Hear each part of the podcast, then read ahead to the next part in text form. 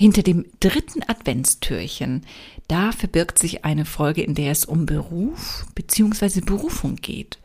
Und ich glaube, jeder da draußen, der genau das erreicht hat, nämlich seine Leidenschaft zum Beruf zu machen, der kann es nachvollziehen, was das für ein ja, stärkendes, tolles Gefühl ist, was einen trägt, vor allen Dingen über eine lange Berufszeit hinweg. Das kann zumindest ich auch sagen. Ja, und dass es manchmal aber auch nicht ganz so einfach ist, überhaupt mal seine Berufung zu finden. Und ich wünsche dir viel Spaß zur heutigen Folge im Adventskalender.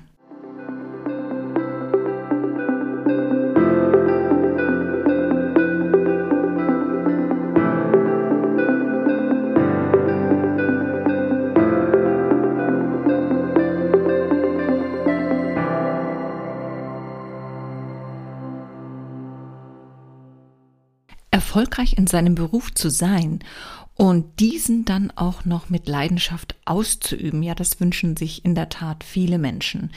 Und sicher ist auch, dass jeder etwas Besonderes kann und ein Talent besitzt, eine Begabung in sich trägt.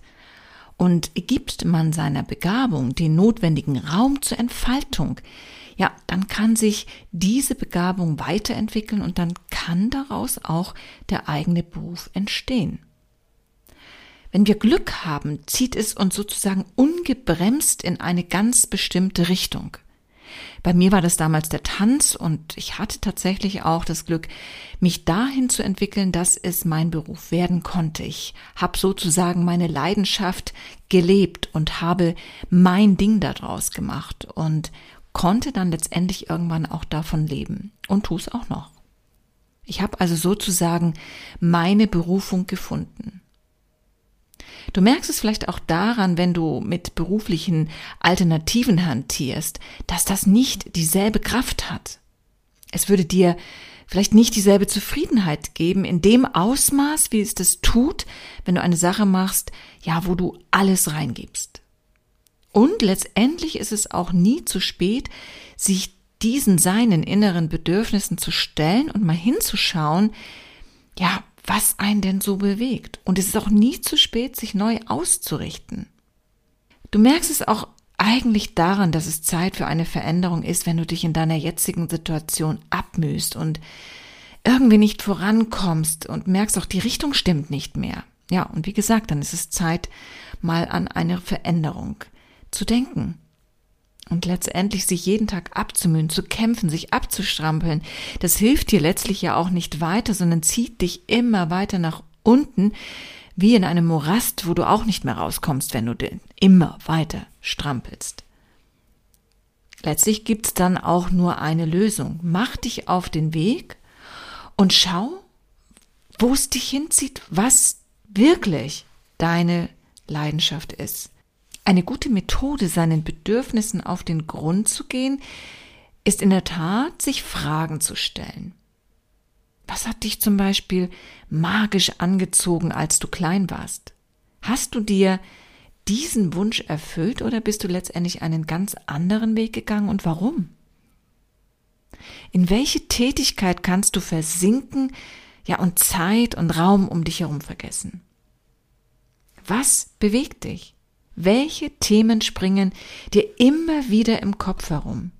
Welches berufliche Umfeld wünschst du dir und wie sieht idealerweise dein Arbeitsplatz aus?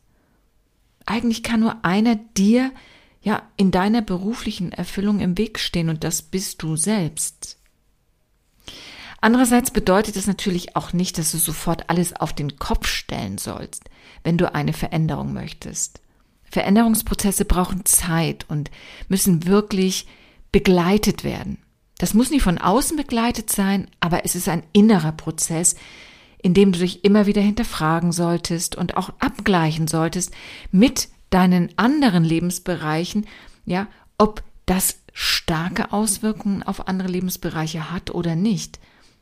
Weil in einem Bereich ein starkes Ungleichgewicht zu haben, definitiv auch Auswirkungen auf Lebensbereiche, die möglicherweise in einer guten Balance oder in einem Gleichgewicht sind. auch kann es hilfreich sein, dass du, wenn du in diesen Veränderungsprozess eintrittst, dich mit anderen Menschen umgibst, die dich stärken, die dir gute Impulse geben, die sich mit dir austauschen, ja, und dich unterstützen. Veränderung braucht letztlich Mut, und wenn man sich mit Menschen umgibt, die dafür kein Verständnis haben, was du vorhast, dann kann es ganz schnell passieren, dass man sich von dieser Atmosphäre anstecken lässt, mutlos wird und seine Pläne aufgibt. Es ist auch nicht so, dass jeder Mensch in deinem Umfeld von deinen Visionen Kenntnis haben muss. Wichtig ist, dass du deine Visionen kennst. Und wichtig ist auch zu wissen, dass Zufriedenheit im Beruf eine große Wirkungskraft hat. Es lohnt sich also auf jeden Fall, sich immer mal wieder Zeit zu nehmen, zu schauen, ob der eigene, der eigene berufliche Weg noch immer passend ist. Und wenn sich da irgendwas in dir regt, was sagt, hier stimmt was nicht, dann schau genauer hin.